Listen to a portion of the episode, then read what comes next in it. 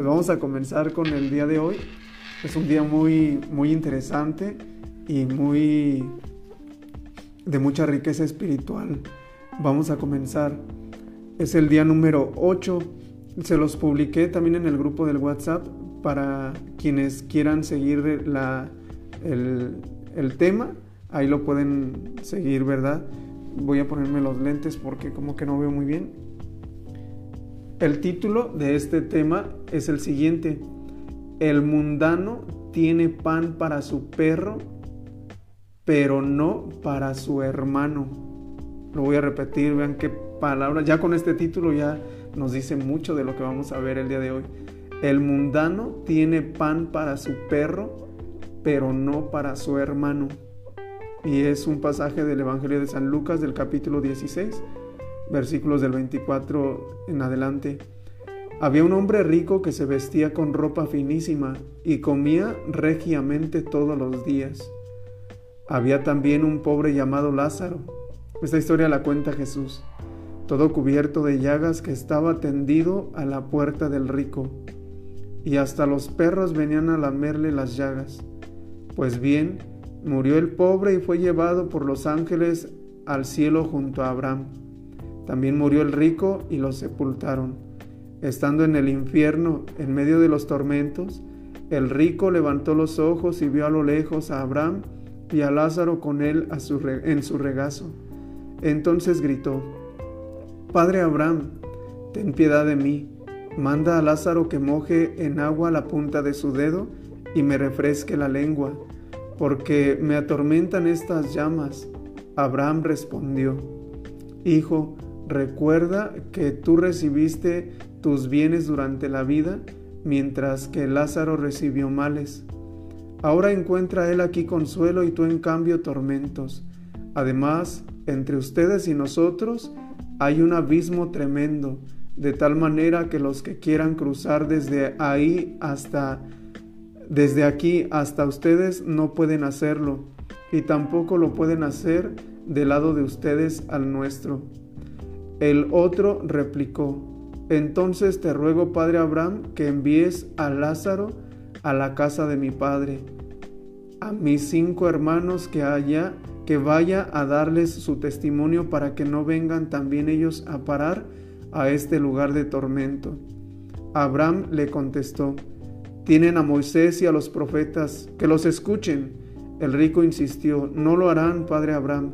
Pero si alguno de entre los muertos fuera donde ellos, se arrepentirían. Abraham le replicó, si no escuchan a Moisés y a los profetas, aunque resucite uno de entre los muertos, no se convencerán. El mundano tiene pan para su perro, pero en cambio para su hermano no tiene nada. Propósito, compartir por amor a María nuestros bienes con los necesitados. Reflexión, ten piedad de mí. Muy bien, queridos hermanos, hay mucha riqueza en este pasaje de las Escrituras que el mismo Jesús cuenta. Y si nos fijamos es el capítulo 16 del, del Evangelio de San Lucas. Y recuerden que en el capítulo 15 Jesús habla mucho de la misericordia de Dios, de, del hijo pródigo, de la oveja perdida, de aquella mujer que perdió una moneda. Pero también habla de la condenación Voy a hablar el día de hoy sobre dos palabritas, nada más, porque es mucho esto, ¿verdad? Pero lo que resalta este tema, eh, así desde mi punto de vista, es el infierno y el pecado de la gula. Este hermano que se condenó era glotón, solamente se caían las migajas. Y la glotonería, queridos hermanos, es un pecado que no, sabes cuánto daño hace. Dicen los santos, eh, entre ellos San Juan Clímaco, que el pecado de la gula lleva a muchísimos desórdenes morales. En la actualidad hay muchísimos niños, dicen los estudiosos de, de todo este del comportamiento social, que el 30% de nuestros niños están siendo abusados sexualmente y ese 30% de estos niños es, según los estudios que se han hecho, es por incluso algún familiar. ¿Y sabes por qué? porque el pecado de la gula nos lleva a no refrenar todos los demás instintos. Una persona glotona sin duda que tiene el vicio de la pereza y el vicio de la lujuria, según nos lo dice la doctrina de los pecados capitales, porque no van solos, queridos hermanos. Y fíjate, a propósito de este pecado de la gula, te voy a leer Filipenses capítulo 3, versículos del 17 al 19, dice San Pablo. Hermanos, sean imitadores míos y fíjense en los que viven según el modelo que ven en nosotros, porque muchos viven según les dije tantas veces y ahora se los repito con lágrimas, muchos viven como enemigos de la cruz. Pero no es todo, cuyo final es la perdición. Para estos su Dios es el vientre esta interpretación, hermanos. Los teólogos dicen que eso de su Dios es el vientre, es precisamente eso, la glotonería, el comer de más, el beber de más. Eh, en nuestro país eh, ha aumentado mucho el número de obesidad, de personas obesas, porque no nos hemos sabido medir en el comer. Comemos todo lo que nos da la gana comemos incluso de una forma desordenada y que atentamos mucho contra nuestra salud. Hay mucha, eh, ¿verdad? No estoy diciendo que todos los diabéticos eh, sea por gula, pero una gran cantidad es porque nos dejamos llevar solamente por lo agradable al sentido del gusto, lo dulce, lo que causa atracción y a eso le echamos un este un desorden alimenticio y es lo que causa eso de la gula. Tú puedes verlo incluso hasta en tu vida. ¿Cómo saber que uno tiene ese pecado de la gula? De muchas formas. Yo pensé que solamente era cuando uno comía de más, pero también es cuando uno no quiere comer comidas que le ayudan, pero que no le gustan. Y por eso somos capaces, ¿verdad? Hay personas que son capaces hasta de ayunar, fíjate. Hay personas que son capaces de ayunar solo por no comer algo que le sirvieron que no le gustaba. Eso es gula. Y la gula, hermanos, eh, impide que crezcamos en la vida espiritual. Decía un día un sacerdote, y me gustó eso, dice, debemos nosotros destronar al rey estómago. Debemos aprender a comer con lo necesario a comer solamente lo necesario y lo que nos va a ayudar. Claro que en eso de lo necesario no puedo generalizar y decir que unos deben comer una cantidad nada más y otros otra. ¿Por qué? Porque cada uno sabe su organismo y su metabolismo, pero uno sabe claramente cuando se está excediendo en la comida o en la bebida. Y eso debilita mucho la voluntad. ¿Qué es debilitar la voluntad? Que tenemos muy poca capacidad para decir no al pecado cuando nosotros no dominamos nuestro estómago, lo que comemos y la cantidad, es muy difícil refrenar la lengua, es muy difícil refrenar los ojos y comenzamos a ver o a hablar lo que no deberíamos. Todo comenzó por un exceso, un descuido en la comida. Que eso sea causa de que nosotros nos esforcemos y veamos qué cantidad de comida es la suficiente y la necesaria, sin excedernos, claro, tampoco sin estar desnutridos, pero sí vigilar el, el, modo en que comemos, que esa sea nuestra tarea. Y sobre todo dice, por ejemplo, este gran doctor nutriólogo que eh, es muy bueno para esto, al menos en lo personal me ha ayudado, te lo recomiendo, se llama Juan Bosco Abascal Carranza y él habla de, la necesidad del dominarnos en la comida. Y es que de lo contrario, hermanos, no somos templantes y he ahí todo el desorden moral que hay. ¿Y cómo comenzó? Porque no hemos querido destronar al rey estómago. Bueno, pues esa es la primera cosa de la que yo te quería hablar el día de hoy. Porque fíjate a, dónde nos lleva el, exceso en la comida, incluso hasta desperdiciarla. Dice el Papa Francisco que cada día se, se desperdician miles de toneladas de comida. y es a causa de ese pecado de la gula. Cada uno sabe cómo está viviendo eso. Yo sé que aquí entre ustedes hay personas que les gustan mucho disfrutar diferentes vinos y es bueno hasta cierto punto, no es malo, pero es bueno, dice aquel santo que escribió el librito del combate espiritual, a veces es bueno para mortificar la gula, es bueno privarnos incluso de lo que no es malo, de lo que nos es lícito. Decía él, si yo quiero aprender a renunciar a lo que me es ilícito, debo comenzar renunciando a lo que me es lícito. Y nunca dice nuestro Señor que hasta un vaso de agua quedará con recompensa. Hasta un vaso de agua será recompensado del cual hagamos un pequeño sacrificio. Es bueno tener de repente un poco de abnegación, amados hermanos. Ese vicio de la gula, no olvidemos lo que dice Jesús. Hay demonios que son, Marcos 9, 29, hay demonios que solamente se expulsan con ayuno y oración, con ayuno. Y el ayuno no es tanto, ya nos decía el padre Raúl en el tema, en los temas anteriores, no es tanto de quedarte sin comer nada, pero que si aprendas a negarte, a, privarte de ciertas cosas que si bien no te dañan, pero tampoco te, tampoco te vas a morir si no las consumes. Aprendamos entonces. Ahora quiero pasar al tema, a la otra palabrita. Ya hablé un poco sobre la gula sobre la importancia de dominarnos, ¿verdad? A mí el padre Maciel, el exorcista de la diócesis de Morelia, me dio un día una gran enseñanza. Me dijo que para poder dominar todo eso de la gula, me esforzara por no comer entre comida y comida, es decir, que nada más comiera lo necesario a mis horas, en el almuerzo, en la comida y en la cena, pero cuidara, cuidara mucho de no estar comiendo entre comida y comida. De repente eso puede ser saludable, ¿verdad? Según tú, porque cada uno sabe si el médico le ha recomendado algunas cosas o no. Ahora, voy a pasar a la segunda parte por, por cuestión del tiempo.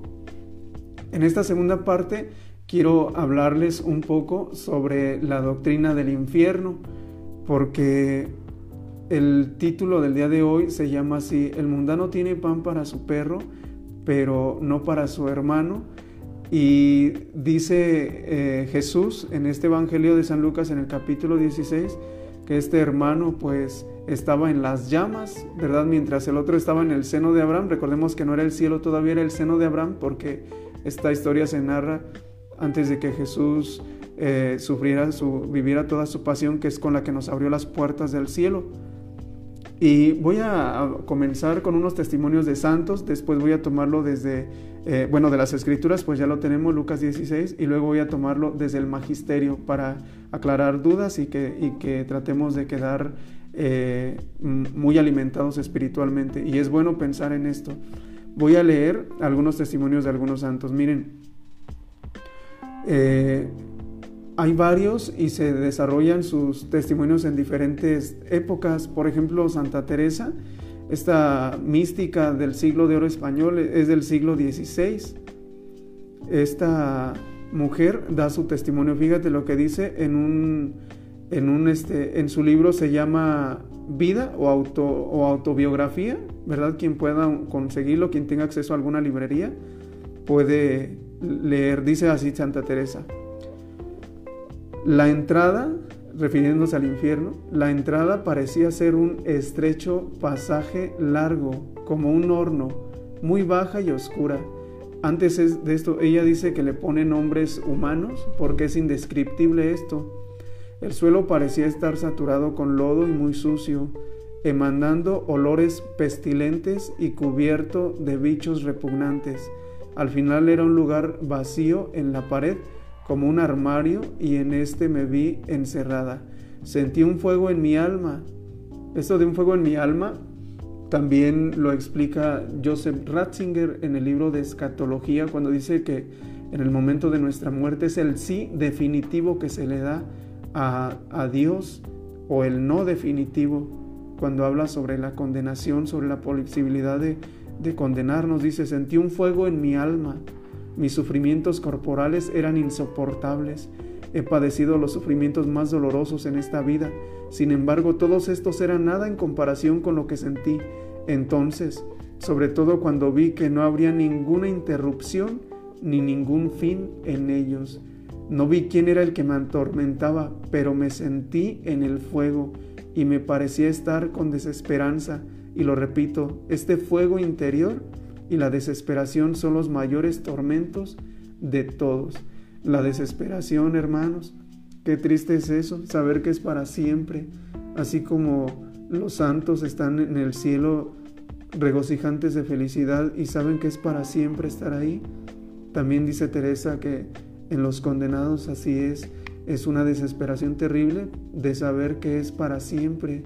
Y para siempre es más de cinco mil años, hermano.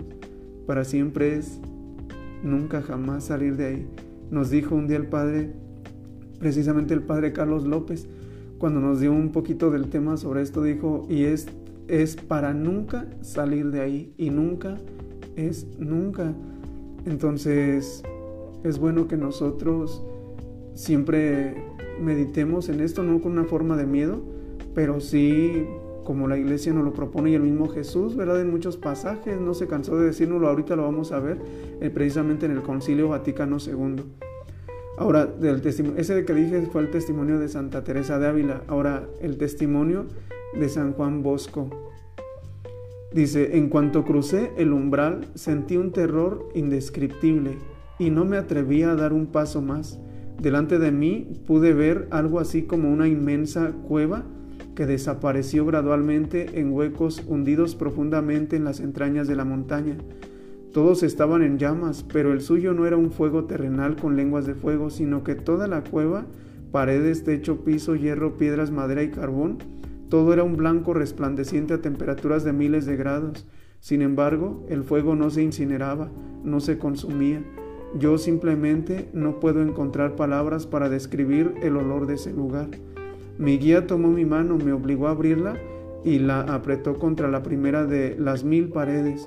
La sensación era tan absolutamente insoportable que solté hacia atrás con un grito y me encontré sentado en la cama. Ahora, Sor Lucía. Sor Lucía no es, todavía no es este, santa, pero ella cuenta en el libro de memorias, cuando puedan descarguense ese librito de memorias de Sor Lucía, es la de los tres pastorcitos de Fátima. Y recuerden que a ellos pues también la Virgen María les mostró todo eso y es cuando comenzaron ellos a hacer mucha penitencia y rezar mucho el rosario con la finalidad de que ya no fuera gente a condenarse. Y dice así Lucía, vimos, por decirlo así, un vasto mar de fuego. Sumido en ese fuego vimos a los demonios, a las almas de los condenados. Estos últimos eran como brasas transparentes en llamas, todos de bronce ennegrecido o bruñido, que tienen formas humanas. Ellos estaban flotando alrededor de un incendio, siendo elevadas en el aire por las llamas que de ellas mismas salían, juntamente con nubes de humo. Luego ellos se replegaron por todos lados como las chispas producidas en los grandes incendios, sin peso ni equilibrio, entre gritos y gemidos de dolor y desesperación que nos horrorizaron y nos hicieron temblar de miedo. Esta debe haber sido una visión que me hizo gritar, según afirma la gente que me escuchaba. Los demonios se distinguían de las almas de los condenados por sus formas horribles y repugnantes de animales espantosos y desconocidos, negros y transparentes como carbones ardientes. Bueno, estas se llaman, es lo que la iglesia conoce como revelaciones privadas, es decir, que nadie está obligado a creer eso. Pero ahora ya, ya dijimos vidas de santos.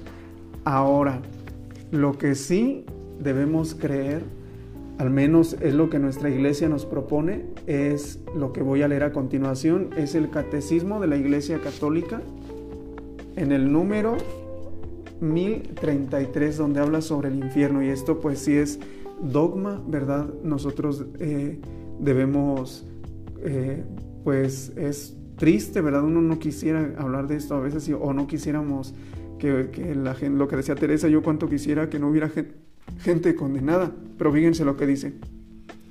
El infierno, número 1033 del catecismo. Salvo que elijamos libremente amarle, no podemos estar unidos con Dios.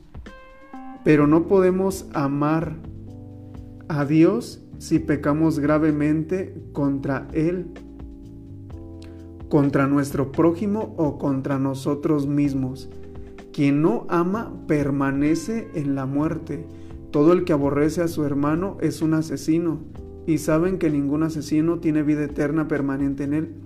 Nuestro Señor nos, nos advierte que, que estaremos separados de Él si omitimos socorrer las necesidades graves de los pobres y de los pequeños, que son los hermanos, nuestros hermanos. Ahora bien, fíjense lo que viene a continuación. Por eso tanta insistencia en estos temas de romper con el pecado mortal. Pero a veces ni siquiera sabemos que es un pecado mortal. Eh, es que cometen una falta grave con pleno conocimiento, con pleno consentimiento y que la materia sea grave. ¿Cuál es la materia grave? Los mandamientos.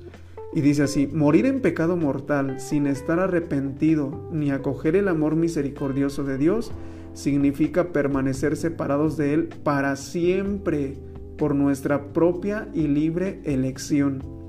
Este estado de autoexclusión definitiva de la comunión con Dios y con los bienaventurados es lo que se designa con la palabra infierno, un estado de autoexclusión definitiva. Jesús habla con frecuencia del fuego que nunca se apaga, reservado a los que hasta el fin de la vida rehusan creer y convertirse, y a donde se puede perder a la vez el alma y el cuerpo. Jesús anuncia en términos graves que enviará a sus ángeles que recogerán a todos los autores de iniquidad y los arrojarán al horno ardiendo, y que pronunciará la condenación. Aléjense de mí, malditos, al fuego eterno. Qué palabras tan fuertes, hermanos del catecismo. La enseñanza de la iglesia afirma la existencia del infierno y su eternidad. Las almas de los que mueren en estado, vuelve a repetirlo hermano, lo de pecado mortal, las almas de los que mueren en estado de pecado mortal descienden a los infiernos inmediatamente después de la muerte y allí sufren las penas del infierno, el fuego eterno. La pena principal del infierno consiste en la separación eterna de Dios, en quien únicamente puede tener el hombre la vida y la felicidad para las que ha sido creado y a las que aspira.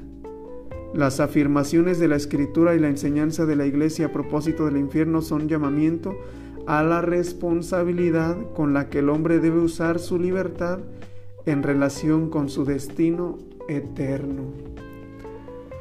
Queridos hermanos, pues ahí está lo que dice nuestra iglesia, ¿verdad? Con respecto a, a esto del infierno, de la condenación, un solo pecado mortal, hermanos yo me sorprendo con cuánta facilidad cometemos pecados mortales y así somos capaces de durar muchos años sin confesarnos. Yo te aseguro que de los que están escuchando, algunos de los que van a escuchar esta reflexión, muchos de ellos ni siquiera son conscientes de la gravedad de un solo, de un solo pecado mortal. Y por eso cometemos muchos pecados mortales. Y en la vida espiritual, si queremos nosotros verdaderamente estar en gracia y perseverar, emprender un camino de perfección, de santidad, lo primero que tenemos que hacer, enseñan los padres espirituales, es romper, cortar definitivamente con el pecado, no tener ningún coqueteo con él. Ya les ponía el ejemplo la otra vez, ¿cómo me vería yo? Teniendo alguna pretendiente o algo y que, y que yo supiera que es tentación, que yo dijera, no, me voy a dejar su número para, para cualquier cosa que ocupe. Se tiene que cortar definitivamente con el pecado. Con el pecado no se juega, no se coquetea. Yo me sorprendo cómo luego hay personas que dicen, ay, es que no puedo, no puedo decirle que no a ese hombre, es que no puedo. ¿Cómo que no, hermanos? Nosotros podemos decir que no a lo que nos va a dañar, a, los que, a lo que nos está poniendo en peligro de condenarnos. Qué triste es eso, hermanos. Algunos de los que escuchen esto, que están muy sumergidos en el mundo, pueden o burlarse o simplemente pensar que es algo exagerado. Pero sabiendo que Jesús es, en, el Evangelio de ayer vimos claramente cómo dice, siervo malo y perezoso, si sabes que yo cosecho donde no he sembrado, que soy exigente, ¿por qué no te pusiste a trabajar? Amados hermanos, en este recorrido que estamos haciendo de la consagración vamos a ir descubriendo todo esto de los pecados mortales En los próximos días se nos va a pedir que hagamos una confesión general de nuestros pecados. Voy estoy preparando un examen de conciencia para que cada uno vaya viendo cuáles son pecados mortales en base al catecismo de la Iglesia Católica y así podamos hacer una buena confesión y que podamos cortar definitivamente con esos pecados. Cada uno tiene sus tentaciones, cada uno tiene sus luchas, pero debemos esforzarnos por romper definitiva, definitivamente con el pecado mortal. ¿Cómo se vería, hermanos? A ver, voy a poner el ejemplo de algún casado. A ver, ¿cómo te verías si alguien me está escuchando de los que son casados? ¿Cómo, ¿Cómo crees que se comportaría tu mujer si tú le dijeras, vieja, no te preocupes, ya no te estoy siendo tan infiel? ¿Qué sentirías? O que tu mujer te dijera, viejo, no te preocupes, mira, ya no te soy tan infiel, ya nomás de vez en cuando. Hermanos, eso hacemos cuando no queremos dejar el pecado mortal. Estamos de alguna forma burlándonos de nuestro Señor, que nos perdona y vamos otra vez a revolcarnos en el lodo. Con esto no estoy diciendo que no vamos a tener caídas, pero te estoy diciendo que no vamos a tener caídas mm, como un pagano, sino que debemos de ir luchando y en esas caídas Dios nos va a ir limpiando y purificando. Sé que no les importa mi vida, pero miren, tardé muchísimos años también muy metido en muchísimos vicios, ¿verdad? Brujería, ocultismo, desorden, inmoralidad, pornografía. Y en cuanto escuché que tenía que cortar con el pecado mortal, pues, pues no quiere uno muy bien, porque es atractiva la tentación. Pero ¿cómo, ¿cómo lo dejé? Pues dejándolo. Aunque mi carne me pidiera y todo eso, pues hay que dejar todo eso que nos aparta de Dios, ¿verdad? Y estoy poniendo un, mero ejemplito, pero tú has de saber qué, qué tentaciones tienes, qué luchas tienes. Ahora ya voy a terminar. Solamente quisiera hablar tantito del título. El mundano tiene pan para su perro, pero no para su hermano. Estamos viviendo tiempos muy difíciles, hermanos, en los que ahora le estamos dando más prioridad, más respeto a los animales y no a los niños, no a, los, a las personas. Mira tú que una persona que está muy sumergida en todo eso de las mascotas, no estoy en contra de, de tener mascotas, hasta si no me equivoco, hasta el Papa Joseph Ratzinger tenía un gatito de mascota, pero cuídate de no faltar el respeto al prójimo por atender mejor a tus perros o a tus animales.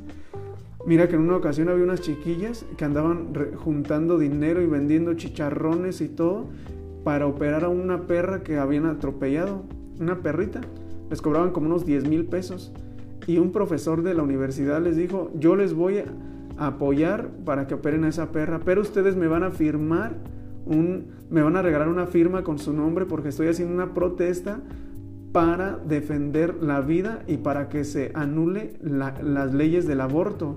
Y estas muchachas, ¿qué crees que hicieron? Se molestaron, no quisieron, porque dijeron que tenía la mujer derecho a hacer con su cuerpo lo que quisiera.